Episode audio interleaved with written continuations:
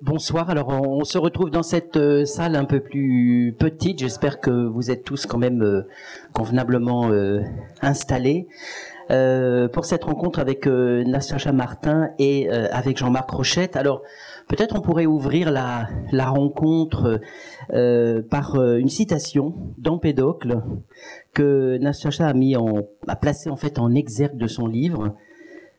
car je fus pendant un temps garçons et filles, arbres et oiseaux, et poissons perdus dans la mer. Voilà, l'homme n'est pas seul au monde, il n'est pas maître et possesseur de la nature, l'homme ne vit pas hors sol, nous vivons au milieu d'êtres vivants, avec eux, à l'oublier, on court à, la catastrophe. Voilà, à travers les deux livres dont on va parler, euh, on va essayer de questionner euh, ces zones mystérieuses euh, où l'humain et le non-humain dialoguent. Alors, je vais commencer par, euh, par vous présenter. On va approfondir un petit peu les présentations parce que je pense qu'elles sont très intéressantes par rapport ensuite euh, aux propos. Avant donc d'en venir au livre, j'aimerais vous poser quelques questions euh, sur, vos, sur vos parcours. Alors, Nastacha, vous êtes anthropologue, vous êtes expert des peuples et des cosmologies du Grand Nord. Euh, vous avez publié un premier livre, un essai à la découverte, qui est en fait votre thèse, euh, sous la, que vous avez effectué sous la direction de Philippe Descola, qu'on avait reçu, je ne sais pas si certains d'entre vous étaient là l'année dernière, euh, au festival. Les âmes sauvages face à l'Occident, la résistance d'un peuple d'Alaska, qui avait été publié en 2016, si je ne me trompe, et qui n'est pas paru en poche pour l'instant, hein, je crois. Et puis donc votre premier récit, qui vient de paraître dans une édition, euh, merci beaucoup, dans une édition littéraire, et c'est vrai que c'est un, c'est un, c'est un livre, je trouve, euh, vraiment très intéressant sur le plan littéraire, euh, au-delà de, bien sûr, son intérêt sur le fond, qui s'appelle Croire aux fauves. Et puis Jean-Marc Rochette, c'est le livre que je faisais tomber. vous êtes peintre, vous êtes sculpteur, vous êtes scénariste et dessinateur de BD. Vous êtes euh, auteur de la fameuse saga Le Transpersonnage qui a été adapté au cinéma euh, par euh, le coréen Bong Joon-ho qui le, fameux fameux réalisateur de Parasite qui a tellement de succès mérité d'ailleurs. Et puis d'un livre que j'ai beaucoup aimé qui précédait celui-là qui s'appelle Elle froide altitude 3954 avec une forte assez autobiographique en fait. Et puis donc là cette fois-ci Le loup toujours chez Casterman. On va en parler tout de suite. Euh, je disais que je voulais euh, approfondir un peu les présentations parce que ça me semble utile. Alors par exemple, euh, avec vous, Nastacha Martin, il y a, une question forcément qu'on se pose, c'est quelle est la motivation au départ pour être anthropologue Qu'est-ce qui fait que vous avez eu envie de faire des études et de poursuivre au-delà de faire votre terrain, etc. Oui, c'est une question qu'on me pose euh, souvent et je pense que la réponse est assez simple. En fait, c'est quelque chose qui, euh, qui vient euh, très tôt, en fait, dans l'enfance et qui peut être résumé par un sentiment de un peu d'inadéquation au monde dans lequel les contingences historiques vous ont fait naître et où en fait vous vous reconnaissez pas totalement dans la manière euh, qu'ont euh, les êtres humains euh, qui vous entourent d'organiser leur rapport aux autres êtres. Et donc, vous décidez à un moment donné de partir plus loin, voir si si si d'autres mondes existent, si, voilà, si vraiment si d'autres manières d'organiser ces rapports existent. L'année dernière, on parlait avec Philippe Descola qui lui est allé en, voir les Indiens d'Amazonie. voilà. Et vous, vous êtes allé euh, dans le Grand Nord. Alors pourquoi aussi cette... Euh, est-ce que vous aviez déjà, euh, j'en sais rien, travaillé, rêvé sur le Grand Nord Ou qu'est-ce qui a fait Ou bien c'était au cours de vos études? Comment ça s'est passé ce choix? Euh, oui, de fait, c'est assez, euh, enfin, c'est, c'est, c'est une histoire assez, assez longue et complexe à expliquer. Mais euh, de fait, j'avais déjà travaillé euh, en, en, Alaska euh, vraiment avant même de, de, commencer une thèse, donc chez chez les Gwich'in. Et moi, je voulais vraiment travailler sur l'animisme, en fait.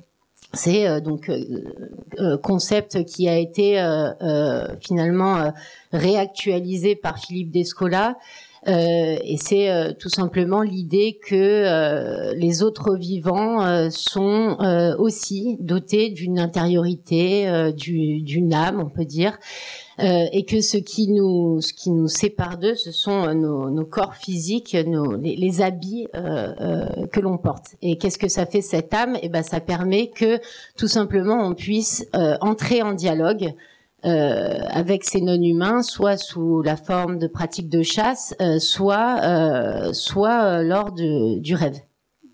Et donc je suis allée en Alaska parce que je savais qu'il y avait des populations de chasseurs-cueilleurs qui étaient animistes et donc je voulais vraiment travailler là-dessus. Mais ce qui m'est arrivé vraiment juste en deux mots, c'est que j'ai été très vite confrontée à des gens qui étaient plongés dans une situation sociale extrêmement dure euh, euh, face à la fois à un Occident euh, extracteur de ressources et protecteur de l'environnement d'un côté et à des conditions environnementales liées au changement climatique très très compliquées. Donc ça m'a obligé à finalement réarticuler cette thématique de l'animisme de manière assez différente dont Philippe Descola l'avait fait parce qu'elle a été comme presque déshistoricisée quelque part on, travaille vraiment sur les parts de la nature et culture, ça s'intéresse vraiment aux, cosmologies en elles-mêmes.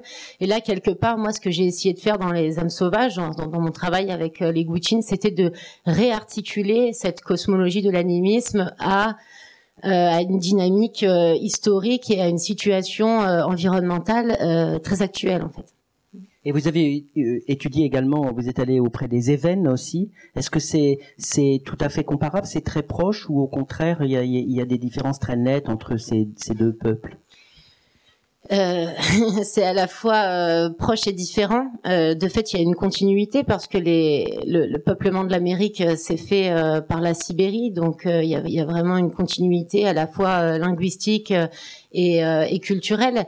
en fait, ce qui, ce qui, ce qui m'est arrivé, c'est que sur la fin de mon terrain chez, chez les Guichin, je me suis rendu compte euh, que euh, je ne pouvais pas faire l'économie de traverser le détroit de Bering si je voulais comprendre euh, de manière comparative, hein, c'est vraiment ça le propre de l'anthropologie, ce qui était en train de se jouer dans le Grand Nord et que j'avais besoin de confronter ces réponses animistes que j'ai vues chez les Guichin, mais du côté américain, à ce qui se passait dans un État, donc dans l'État russe, et euh, à la chute, euh, avec la question de la, de la chute de l'Union soviétique. Et donc c'est vraiment, c'est vraiment dans cette idée de de, de comparaison et d'élargissement que que je suis que je suis partie là-bas. Mm. Alors vous, Jean-Marc Rochette, j'aimerais J'aimerais peut-être revenir un tout petit peu en arrière, avant, le, avant euh, la carrière qu'on connaît bien euh, euh, de, de, peintre, de sculpteur, de, scénariste et de dessinateur de, de bande dessinée, euh, parce qu'il y a la, la, montagne. En fait, vous avez, si j'ai bien compris, à un moment donné, vous souhaitiez être guide de haute montagne. Vous avez pas pu le faire euh, à cause d'un accident en fait. Euh, donc j'aimerais vous interroger là-dessus sur. Alors je sais bien que c'est une question euh, très difficile, mais quand même d'un mot, la place de la montagne dans votre vie. Parce que ce qui me frappe quand je quand j'ai lu vos vos albums, c'est la, la présence tellement intense de, de la montagne dans, votre œuvre et, et tellement tellement vivante en fait comme un comme un le personnage principal en fait de, de vos livres. Oui, bah bon, euh, j'ai été élevé à Grenoble, enfin en partie, quoi. Et Grenoble, c'est entouré, comme tout le monde le sait, c'est entouré de montagnes. Et, euh, et surtout, avec euh, ma mère, on allait dans, la, vallée du Vénéon. Et, et j'ai eu une relation, euh, euh, oui, que je suis arrivé là, dans, cette, dans cette vallée enfant, puis que je suis monté, j'ai eu une relation quasiment comme un envoûtement, en fait. C'est assez curieux, mais quand j'arrivais dans cette vallée, je me sentais mieux, je me sentais bien, plus je montais, etc. Et ça m'a, structuré, je pense. Et même quand j'habitais à Paris, puisque j'ai quitté après l'accident que j'ai eu, donc j'ai pris une pierre dans, la tête. Et en 76, et puis en 78, j'ai quasiment arrêté la, montagne, mais malgré tout, c'était un truc qui restait tout le temps, quoi. Et, puis donc, euh, il y a eu trois ou quatre ans, je J'y suis retourné, puis j'ai acheté une maison euh, dans la vallée de Vénéon. Et alors, curieusement, à partir du moment où je me suis retrouvé dans cette vallée, ben, mon art, ça, mon art a fleuri, honnêtement, honnêtement, quoi. C'est-à-dire, les bouquins sortent plus facilement et puis ils ont du succès, etc. Donc cette relation un peu d'envoûtement, euh, ça a fonctionné. Quoi. Alors est-ce que l'un et l'autre, puis après on va en venir au livre, est-ce que l'un et l'autre vous avez l'impression, compte tenu de, vos expériences, et puis on, on, on, va en, on va en parler plus avant, est-ce que vous avez le sentiment, d'une certaine manière, de vous tenir un peu à l'écart, ou pas à l'écart, à distance euh, du monde dominant euh, tel qu'il est advenu? Euh, Ben. Ouais, enfin en tout cas, euh, par exemple, je reviens à ce qui se passe maintenant. Moi, j'ai habité dans des villes. J'ai habité à Paris, j'ai habité à Berlin et tout ça. Alors là, j'étais dedans, euh, j'étais dedans, quoi, totalement dedans. Même si, même si j'ai jamais travaillé, enfin travaillé, euh, jamais. j'ai toujours été un peu extérieur en tant qu'artiste. On est toujours un peu, on n'est pas dans, dans, le truc, on y est sans y être. Quoi. Mais depuis que je suis à, dans cette vallée, puisque je la connais, là, là, on est effectivement de, de fait, on est à l'extérieur quand même. C'est c'est un lieu qui est, enfin je parle de ce lieu parce que quand je suis à part juillet août où il y a du monde à partir de septembre octobre il y a plus personne. On peut on peut se balader euh, et donc euh, oui je suis un peu extérieur quoi. C'est c'est évidemment pas comme si j'étais sur une île perdue dans le détroit de Bering mais ce qui en France c'est ce qui se fait oui, mais de fait, enfin, peut-être qu'on peut, euh, enfin, comment dire, retourner le problème et se dire que, enfin, ça dépend, tout dépend où est le point de référence, enfin, extérieur à quoi? Oui, euh, peut-être à une certaine forme de vie dans la modernité, c'est extérieur, mais mais le monde, voilà, c'est quand même c'est quand même autre chose. Et moi, ce qui me, ce qui, d'ailleurs, c'est la raison pour laquelle je, je continue aussi. Euh, en fait, on est voisins. Moi aussi, j'habite en montagne, j'habite à la Grave, et c'est la raison pour laquelle la euh, brèche de la il y a juste une brèche entre nous euh, pour laquelle j'habite en montagne et que je continue aussi d'aller sur euh, sur sur sur mes terrains au maximum parce que justement c'est on est vraiment pris dans un autre monde où justement il n'y a pas que les seuls humains et puis on peut avoir des relations un petit peu autres avec avec euh, bah, avec les, les, êtres qui nous entourent, qui sont pas celles qui sont préconisées euh,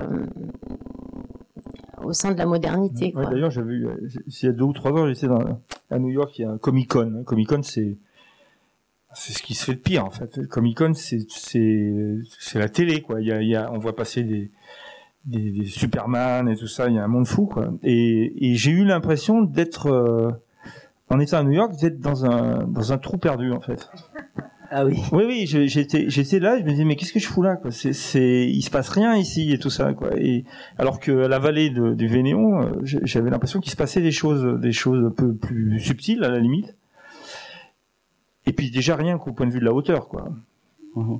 C'est c'est très bas New York, c'est vraiment par rapport aux montagnes. Ah ouais, non non, mais vous verrez jamais un peuple alpin construire une pyramide de 300 mètres dans la vallée de la Bérave, ça, c'est ridicule 300 mètres. Donc euh, il y a ce sentiment un petit peu de du regard par où, on se place quoi. tout à fait. Et quand je quand je suis dans la Bérave, j'ai pas l'impression d'être extérieur en fait, mais au contraire au centre.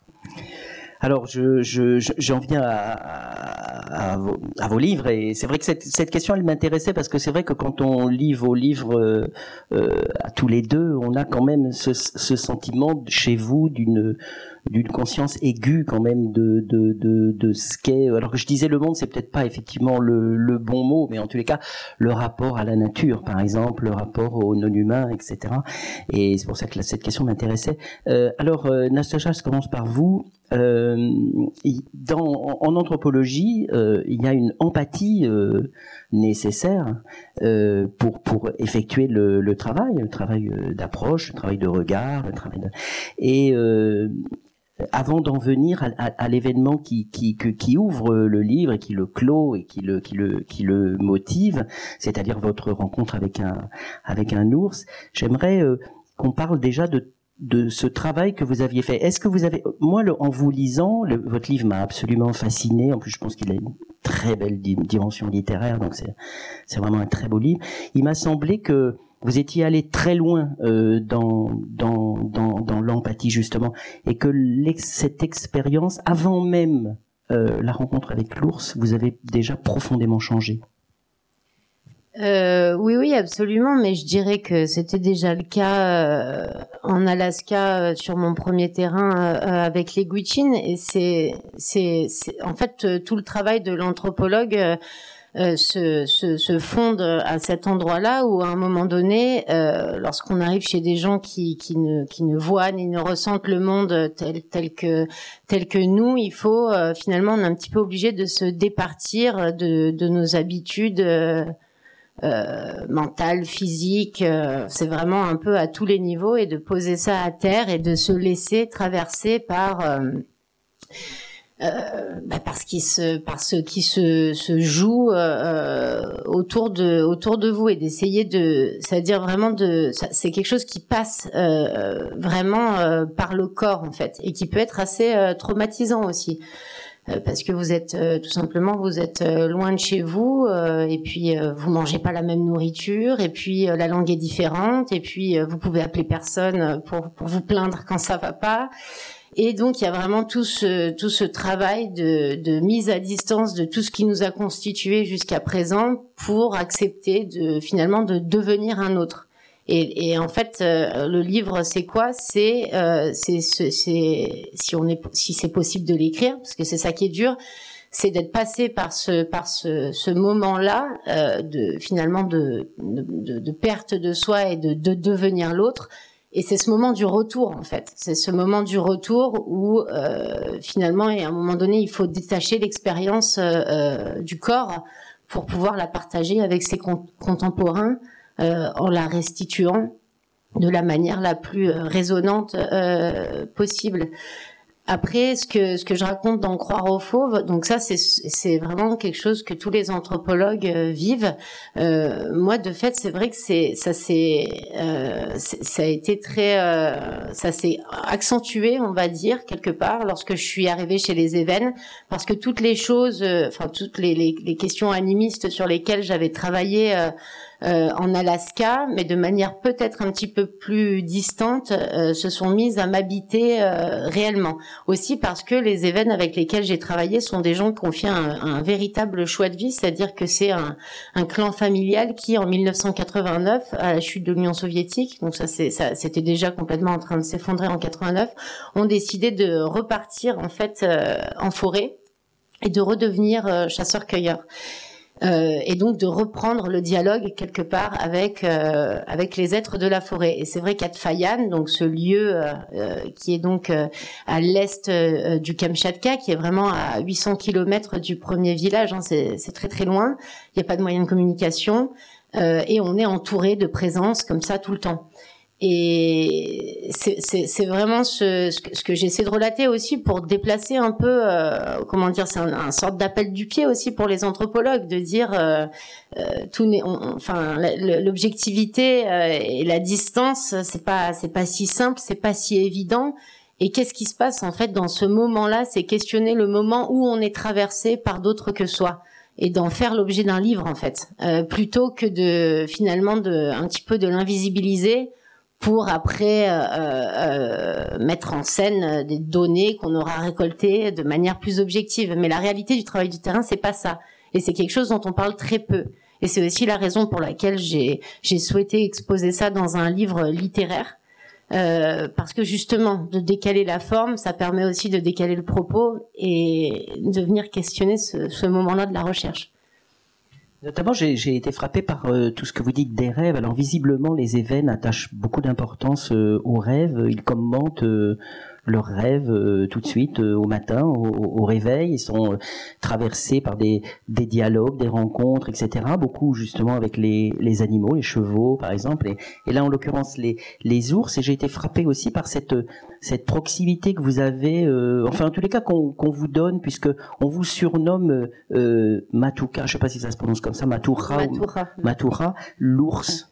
Oui, mais encore une fois, je voudrais juste euh, démystifier la question. C'est quelque chose qui est, c'est assez classique en fait pour un anthropologue euh, de, se voir attribuer un rôle euh, qui, vient de cette zone un peu liminaire qui est entre les humains et les esprits, les humains et les animaux, etc. C'est-à-dire en Alaska, par exemple, il m'appelait Nain Meguichin, ce qui veut dire, ça veut dire l'homme des bois. C'est un homme un peu bizarre parce qu'il comprenait pas en fait que je parte me promener dans la forêt toute seule ou que je monte aux arbres, je faisais des trucs trop bizarres. Mais pourquoi tu fais ça? Donc forcément, il doit y avoir un truc et donc il m'avait collé ce nom de Naïn.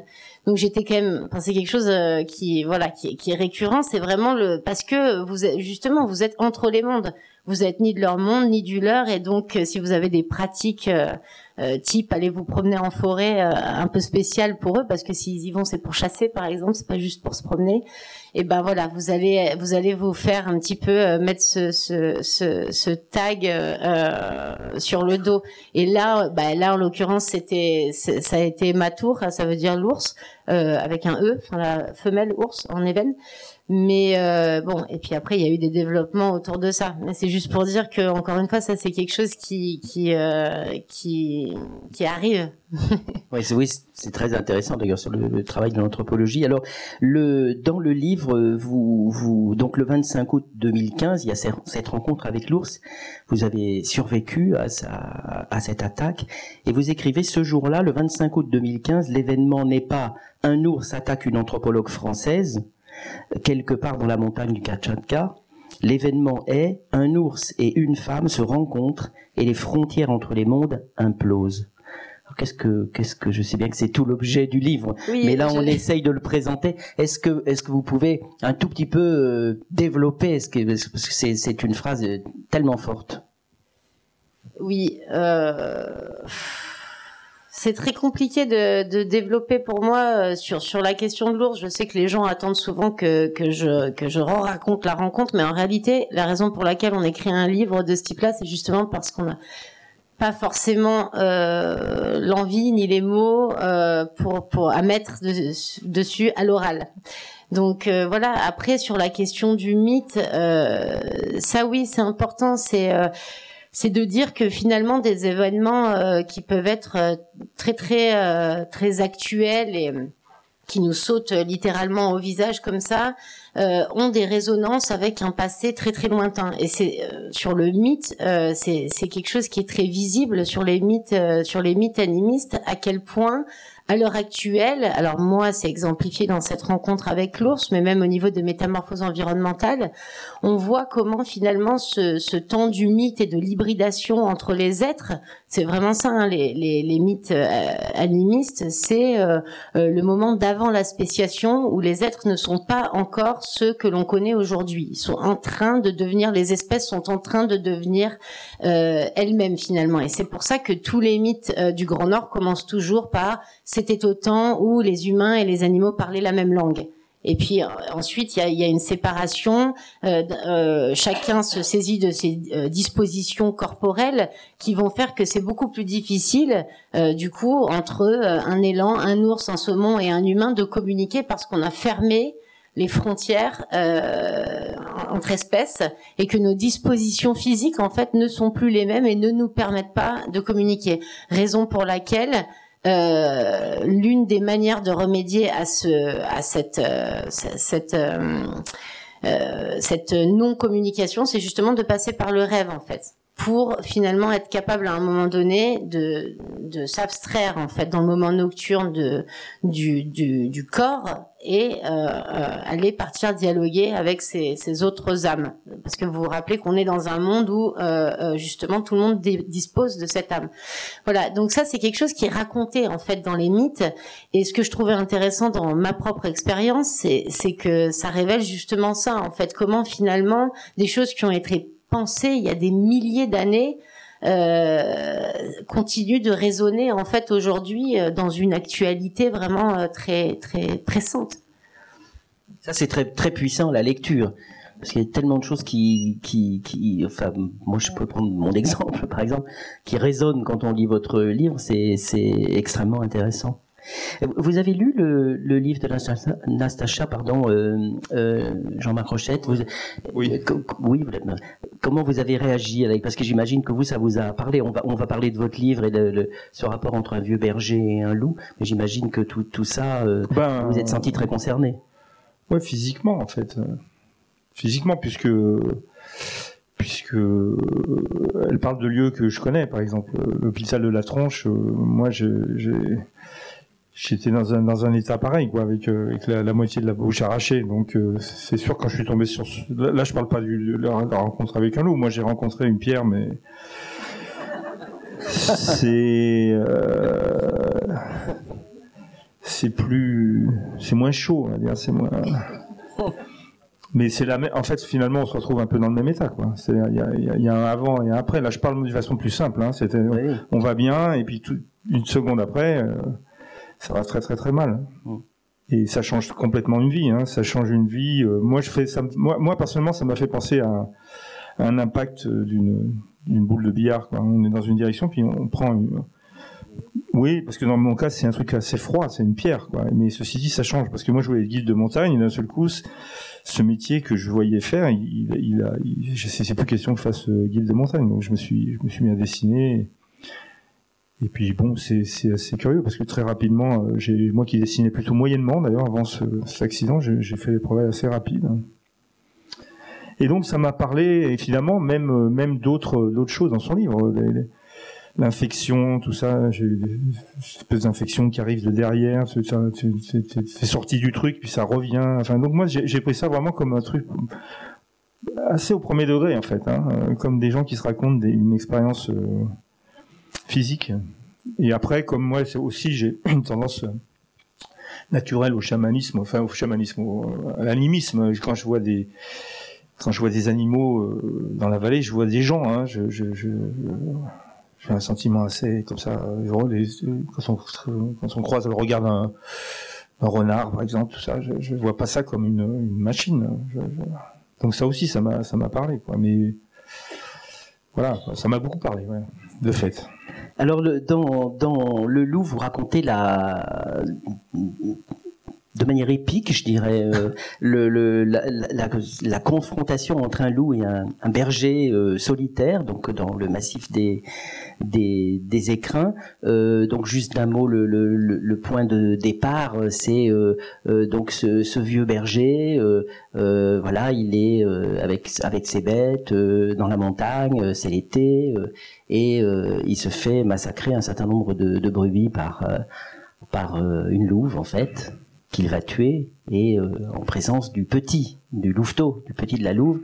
Et va y avoir à partir de là une relation très très forte qui va évoluer. Bon, je veux pas trop raconter, ça serait dommage mm. parce que si vous l'avez pas lu, je ne peux pas vous dire euh, la fin. Mais euh, voilà, en, en, gros c'est ça. Alors au départ, d'après ce que j'ai lu, euh, cette histoire vous, vous a été inspirée par euh, un contact avec justement un, un, vieux un vieux berger qui vous a raconté cette expérience-là. Et de là, vous avez eu envie de, de raconter cette histoire.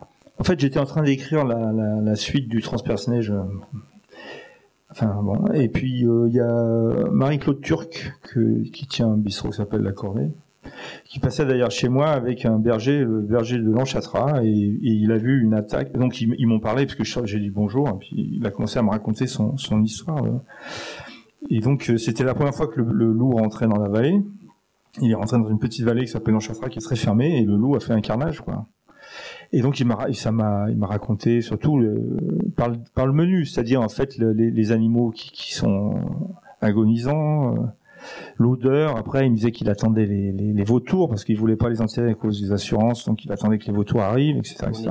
Bon, bref, tout ça, ça m'a, ça m'a, ça m'a, c'était du Jack London, quoi, juste à côté de chez moi, quoi. Et donc j'ai commencé à, je me dis tiens, je ferais bien une histoire. Puis je me suis dit tiens, mais je, je connais pas d'histoire en fait entre un loup et un berger. Alors, ça me paraissait une histoire hyper classique, hyper, simple, la confrontation directe d'un berger et d'un loup. Et en fait, j'avais pas j'avais pas d'exemple. De, et puis quand j'ai commencé, en fait, ce qui a déclenché, c'est la, scène où le louveteau euh, euh, euh, euh, le sang de sa mère. J'ai écrit la première scène et puis d'un seul coup, j'ai vu ce louveteau qui était avec sa, sa mère morte. Il essaye de lui téter ses mamelles, elles sont mortes, et donc il, se nourrit du sang de, sa mère. Et je me suis dit, avec un début comme ça, il faut que j'écrive le bouquin, parce que c'est un, un personnage, c'est, c'est, un mythe, c'est, héroïque.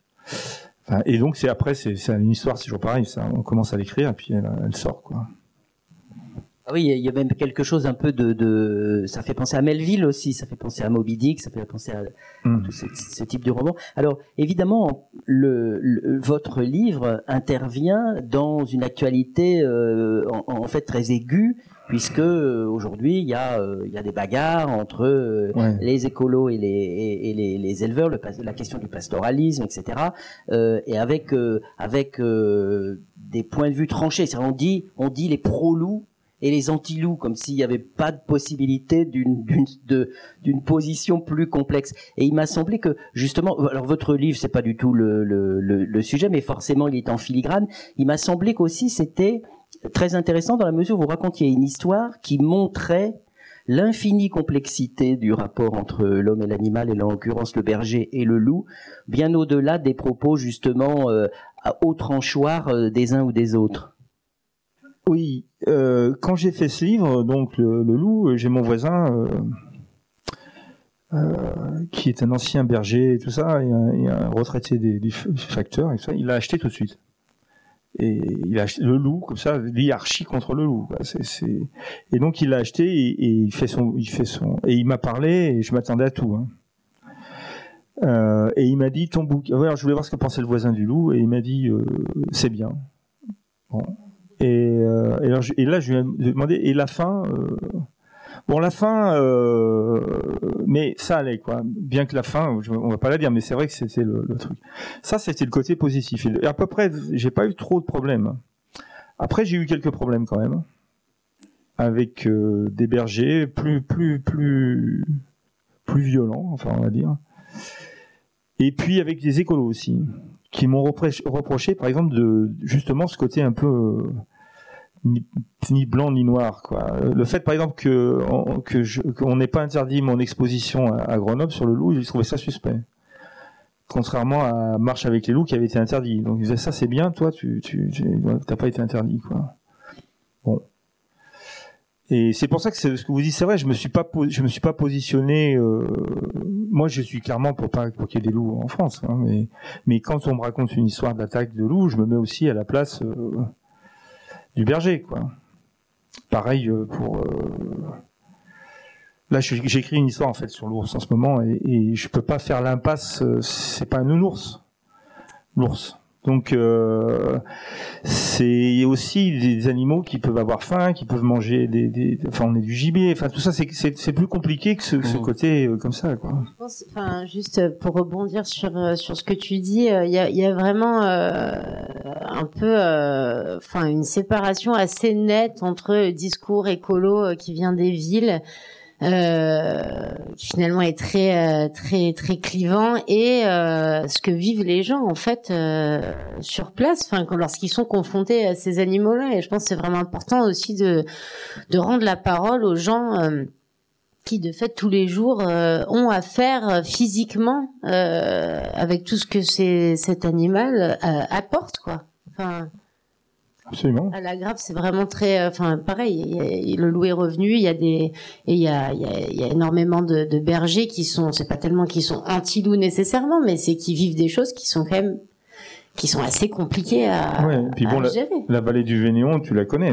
Il y a beaucoup de chasseurs, il y a beaucoup de bergers. Et moi, et moi, je suis quand même dans un milieu où je peux, je peux pas arriver à l'artiste et dire vous êtes tous des cons, quoi. Grosso modo, quoi. Et euh, c'est, c'est dit effectivement, il faut. Et donc la formule, pour moi, la formule de la légende, parce que Mhm. c'est une légende. C'est, comme j'ai dit à, à l'autre là, qui était dans mon qui, qui était dans mon potager avec qui ça montait un peu dans les tours, je lui ai dit moi je suis pas ministre de l'agriculture. C'est- Ce livre c'est un livre, c'est une légende. C'est c'est euh, voilà. Et en plus bon dans ce cas-là, celui-là en particulier, il a perdu 100 bêtes euh, cet été, euh, mais il les a perdues parce qu'elles se sont perdues dans la nature hein, et Ouais. qu'elles sont mortes de froid.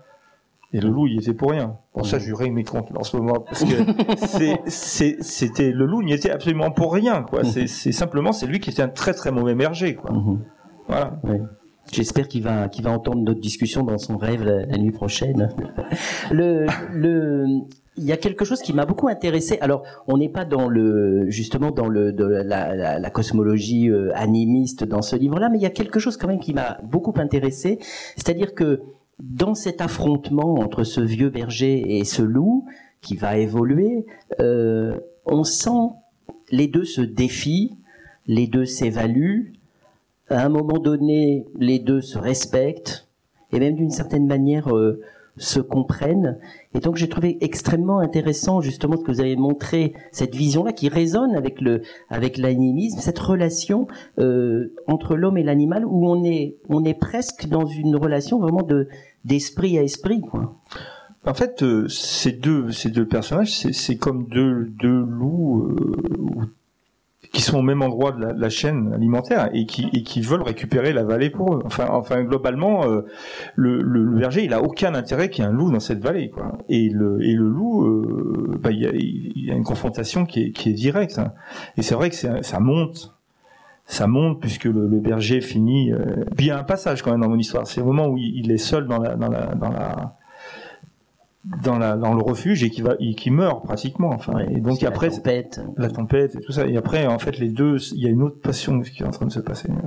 Enfin tout se, se, se, dénoue parce que tu as peut-être pas lu le bouquin mais sur les, enfants de Shore hein, c'est du c'est de ton côté que ça que les choses se règlent. Vous, vous n'avez vous n'avez pas lu le, le livre? Non.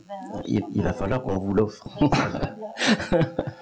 Alors, je suis obligé de faire attention au, temps, il ne reste plus qu'un quart d'heure.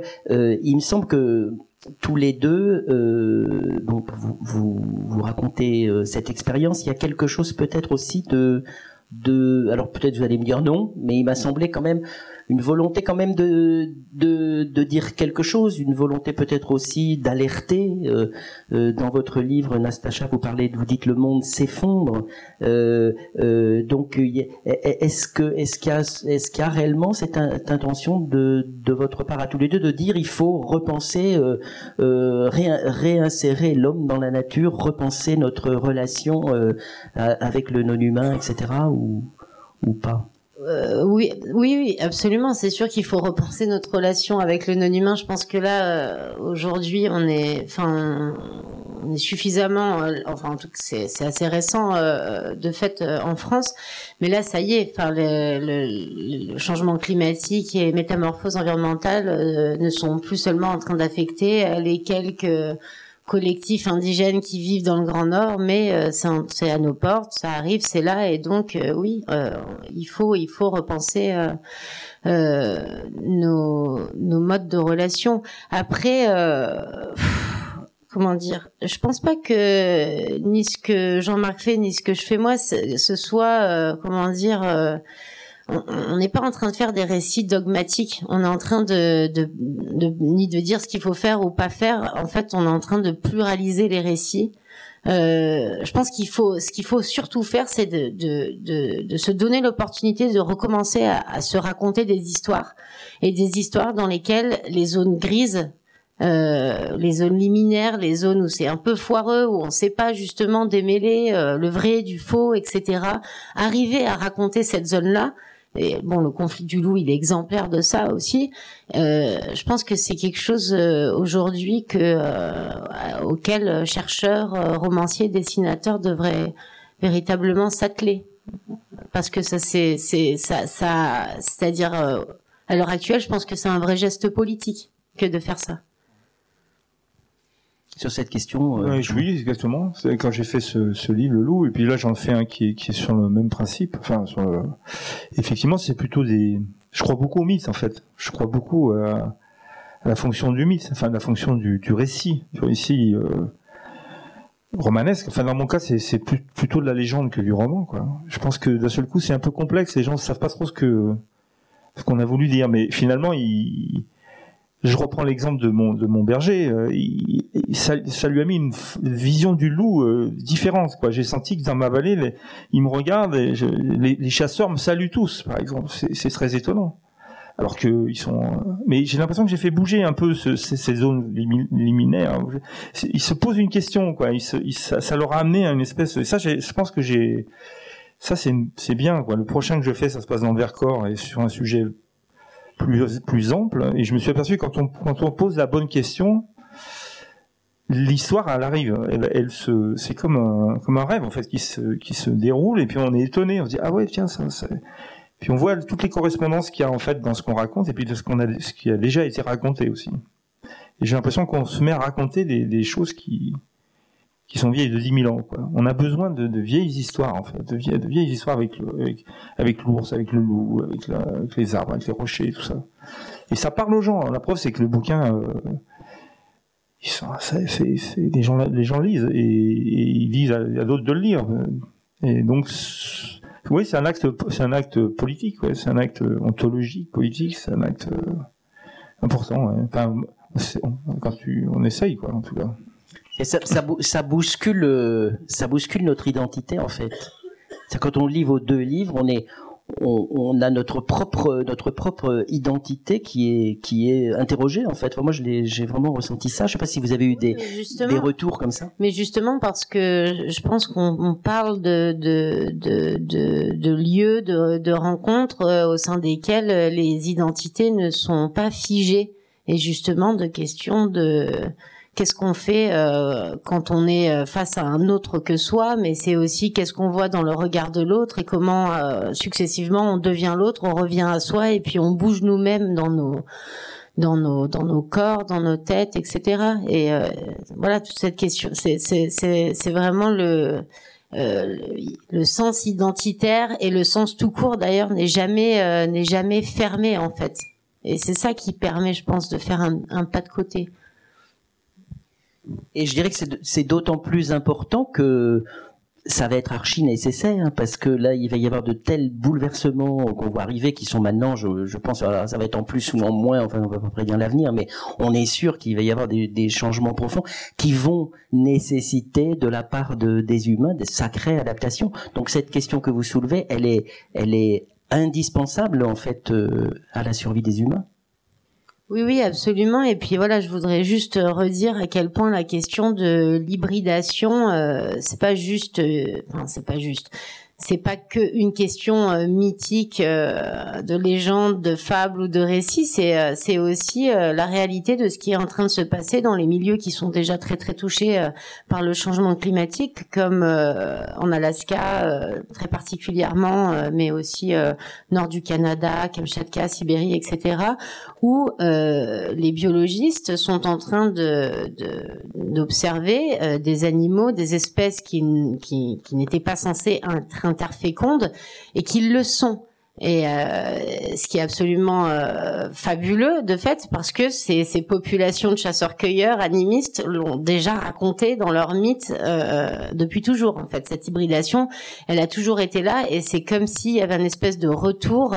Avec Baptiste Morisot, on a écrit un article justement là-dessus qui s'appelle Retour au temps du mythe, parce qu'en fait, on, on a fait un terrain ensemble au Canada où on a travaillé sur les coy wolves, et donc sur une une population euh, de, bah, de loups coyotes en fait euh, qui, euh, qui se sont hybridés et qui ont créé une nouvelle meute avec une culture de meute complètement différente qui n'est ni celle des loups ni celle des coyotes.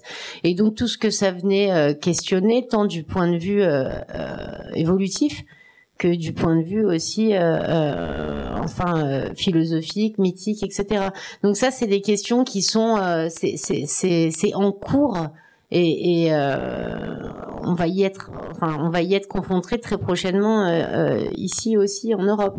Donc euh, c'est important de d'ouvrir là-dessus. Vous voulez intervenir sur cette euh, cette question? Baptiste Morisot d'ailleurs a fait une postface à votre à, ouais, oui. à votre livre. Oui, parce que j'avais lu sur la piste animale, qui est un livre magnifique. Et, et, je sais plus, je l'ai contacté en fait pour savoir s'il voulait faire une post-face.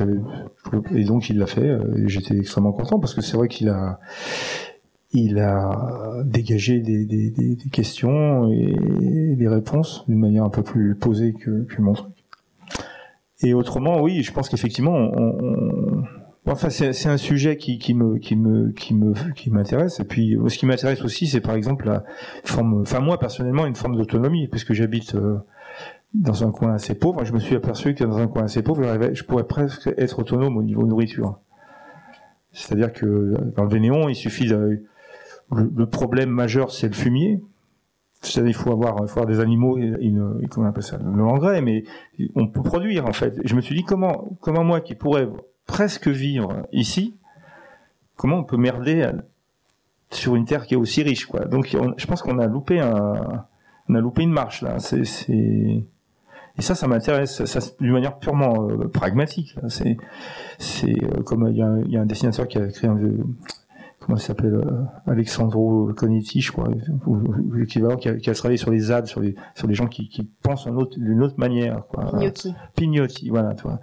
Ça, ça m'intéresse aussi. C'est repenser un peu le, le, nos façons de, de, vivre et de, de, de se nourrir. Et, et c'est très agréable en fait. Enfin, de, de voir pousser ces Enfin, c'est très, très primaire ce que je dis, mais c'est parce que vous avez un jardin et tout ça. J'ai un jardin et ça a changé ma vie de faire ça. ça, ça je me sens beaucoup plus. Euh, mais, mais, juste, euh, c'est pas du tout primaire et je pense que c'est aussi une question qu'il faut adresser. On vit tous les deux dans, bah voilà, dans juste au bord du, du, parc national des Écrins et dans ces lieux de, de, de grosses montagnes et de grande nature. Et euh, il y a des vrais questionnements politiques qui sont en train de se poser dans nos villages, notamment à la Grave, euh, moi là où je suis, parce que euh, parce qu'on est on est toujours, alors on est quelques uns à penser comme ça. Et sauf que politiquement, on est toujours dans un dans un dans une logique économique de, de progrès infini et d'expansion euh, et donc aujourd'hui, on parle du projet, euh, je sais pas si tu en as entendu parler, du Grand Oisan de, de des stations de ski en fait, de faire un truc gigantesque, de relier euh, l'Alpe d'Huez, les deux Alpes, la Grave, etc. Et ça, c'est ce dont c'est ce qui est dans les cartons en ce moment. Euh, C'est-à-dire, c'est là aussi qu'on voit qu'il y a quand même une déconnexion entre euh, bon, là, on est peut-être tous d'accord sur euh, sur euh, sur cette, cette, manière de se relier au monde qu'il faudrait avoir, mais en fait, en réalité, euh, l'institution économique et politique, elle continue d'avoir du pouvoir. et je pense qu'il faut continuer quelque part de de, de se battre pour éviter ça, parce que sinon, ça sert à rien. C'est vrai. C'est vrai d'ailleurs qu'il y a quand même beaucoup de, c'est ce qui peut donner espoir. Il y a beaucoup d'expériences, il y a beaucoup de choses. Vous avez parlé des ZAD, etc. Il y a plein d'endroits où des gens. Il y, a, une dernière question que je voulais vous poser parce que euh, vous l'avez un tout petit peu abordé d'ailleurs. Euh, donc il y a, y a des gens qui, qui, qui font des choses concrètement. Euh, il y a quand même heureusement sur le plan politique des gens qui défendent euh, ce, ce type d'idées, de projets, etc. Et vous, vous êtes, vous travaillez sur un, un, autre plan qui me paraît moi tout aussi important. Vous avez parlé de, de raconter des histoires, de, de, de, du retour au mythe, tout. C'est qu'est-ce que, qu'est-ce que l'art, qu'est-ce que la littérature, qu'est-ce que la peinture, etc. peut apporter en plus que n'apporte peut-être pas. Qu'est-ce que ça permet de faire passer, de faire comprendre l'art et la littérature que simplement le discours politique ou l'action concrète et tout n'apporte pas? L'art euh, ben, dans mon cas, euh, moi j'ai fait de l'art hein, pour parler simplement du point de vue des aquarelles, parce que je voulais montrer l'impression la, la, et la beauté du monde. C'est-à-dire que la seule chose qui, qui moi me, me, me, charpente un peu, c'est de, de voir la beauté du, du monde. Donc euh, après, l'intérêt de, on fait des photos, c'est magnifique, mais l'aquarelle, il y avait, il y avait un côté euh, primitif aussi, avec fait avec des mains, fait avec tout ça. Et j'ai vu, par exemple, pour l'exposition que j'ai fait à Grenoble, le retour que j'ai eu de, de, de gens. Il y a un retour quand on fait, une proposition, puis il y a un retour. Et, j'ai vu que c'était pas inutile que de, de peindre des ciels bleus, quoi. Donc ça, c'est, c'est, c'est intéressant, quoi. Et l'invention du mythe euh, dans cette relation du berger et du loup, je pense aussi que ça peut vraiment euh, ah, bousculer les gens, les faire réfléchir et de par l'émotion, par. Euh, ah oui, oui. Bah, là, par exemple, je, je, travaille sur un autre, un autre sujet plus long et, et quand j'écris, j'aime bien. moi, j'aime beaucoup la littérature du, du 19e, les choses qui te choses qui se, vous parlez de Melville, mais moi je suis un grand fan de Victor Hugo, tout ça, j'aime bien quand il y avait, quand tu, quand écris puis envie de pleurer, quoi. Tu dis, putain, c'est, une histoire d'amour, et ça, me secoue, quoi. Et, je me dis, si ça me secoue comme ça, ça va, ça va secouer les gens, quoi. Donc, euh, et c'est, en fait, c'est ça. Donc après, on, et ça dépend ce qu'on raconte, mais globalement, on raconte à peu près toujours la même, euh, depuis le début des on raconte toujours la même chose. Hein. Euh, l'amour, elle est morte, je serais malheureux, etc. C'est alors c'est comme ça, ça fait un peu, ça fait un peu. Mais moi, je suis pas du tout cynique quand j'écris ça. J'y crois à, 200%, quoi. Et, donc j'écris ça en me disant. Euh, enfin, j'écris. On écrit pour soi aussi. Hein, donc, euh, et puis en plus des personnages, on se dit qu'est-ce qui, va se passer là, qu'est-ce qui va, qu'est-ce qui va leur arriver, en tout cas, sur le loup, j'ai vu que ça avait bien fonctionné et que les gens, ils avaient, ils avaient été émus par ça. Enfin, certains. Et donc, euh, je pense que ça marche. Je pense que le, roman est quelque chose qui, qui populaire dans mon cas. Hein. Mais je pense que la, raison pour laquelle ça marche, et c'est là tout, le tout, l'art entre guillemets, dans tout ce qu'il faut essayer de, faire, c'est parce que c'est si on est capable à un moment donné de faire que l'histoire qu'on raconte va résonner chez les gens, pas seulement dans leur tête, mais dans leur corps et au niveau de, au niveau, oui, c'est ça, euh, euh des émotions, c'est-à-dire qu'à un moment donné, ils vont se sentir euh, touchés par une histoire. Et c'est vraiment ça la force de la littérature par rapport à, par exemple, moi je viens, de, je viens de l'académie, euh, je suis anthropologue, j'ai fait une thèse, etc. Euh, c'est beaucoup plus dur euh, de toucher des gens euh, avec un livre euh, qui va être finalement moins moins écrit, moins moins ciselé, plus dense, plus difficile à comprendre, qui va vraiment mobiliser l'intellect, mais où du coup on va avoir du mal à se sentir proche et concerné. Et pour moi, le passage euh, justement euh, à la littérature, ça permet de, ça permet de, de, de faire ça, euh, de, de, faire ça.